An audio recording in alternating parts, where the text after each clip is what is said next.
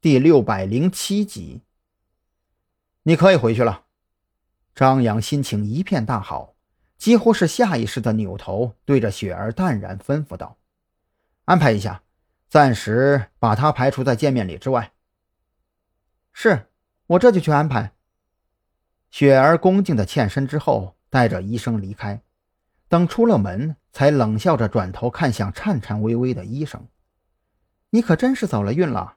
如果没有大人的这句话，用不了多久，你就会跟金鹏商务酒店那几位一个下场。”金鹏商务酒店，医生的脑袋还没有转过弯来，刚想开口询问，却是脑袋嗡的一声，想到了一个恐怖的可能。他背后的衣物。瞬间被冷汗浸湿。金鹏商务酒店里到底是个什么情况？这位医生可谓是心知肚明。那里边常住的几位，且不说手里拿捏着子午会在山南市的走私渠道，明面上的身份更是不得了。除了山南市的白家之外，就属他们在海鲜行业影响力最大。毫不夸张地说，这几位。几乎吃尽了全市范围内半数以上海鲜加工厂的成品海鲜制品，这样的人物要说有什么不好的下场，那岂不是只有一个可能？组织要拿他们开刀啊！想到这里，医生顿时咽下一口唾沫，恨不得赶紧反身回去跟张扬再多表表忠心。实际上，张扬这会儿。也挺后悔的，他没有想到权力这玩意儿居然这么快就让自己中了毒，随口一句话就能决定别人的命运，这种感觉可真是。不过转念一想，张扬也释怀了，这医生的水平还算行，接下来自己会弄一批刚毕业的学员进来，留下他也算是为那些学员多增加一份保险。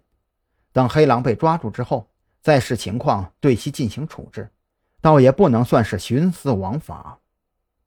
想通这些之后，张扬的心情好转了不少。他安抚了彭璇几句，等雪儿回来之后，交代雪儿暂时在这边照顾着，近期不要主动联系自己，然后就离开了这家小旅馆。坐在车里，张扬开始琢磨。如何确定黑狼就是临海市警校的校医呢？直接让赵军去查，这肯定不太合适。这样一来，自己的计划又增加了被识破的风险。不管是子午会方面察觉到不对劲儿，还是让赵军知道自己的计划竟然将黑狼包含在内，都会降低计划实施下去的可能性。这思来想去的，张扬最终给许志伟打了个电话。老张，你找我有事儿啊？许志伟很快接通了电话，他这会儿可谓是特侦局上上下下最悠闲的一个。蓝雨桐等人负责跟孔森他们研究布控计划的漏洞和死角，他只需要将附近的监控系统给黑下来，设置好进入的后门程序之后，就直接当起了甩手大掌柜。有点私事儿，嗯，有可能会违规。就看你肯不肯帮我了。张扬还有些犹豫不决。如果自己的计划能够顺利实施下去，那么许志伟不但屁事儿没有，回头论功行赏的时候，最起码特侦局内部通报嘉奖那是少不了的。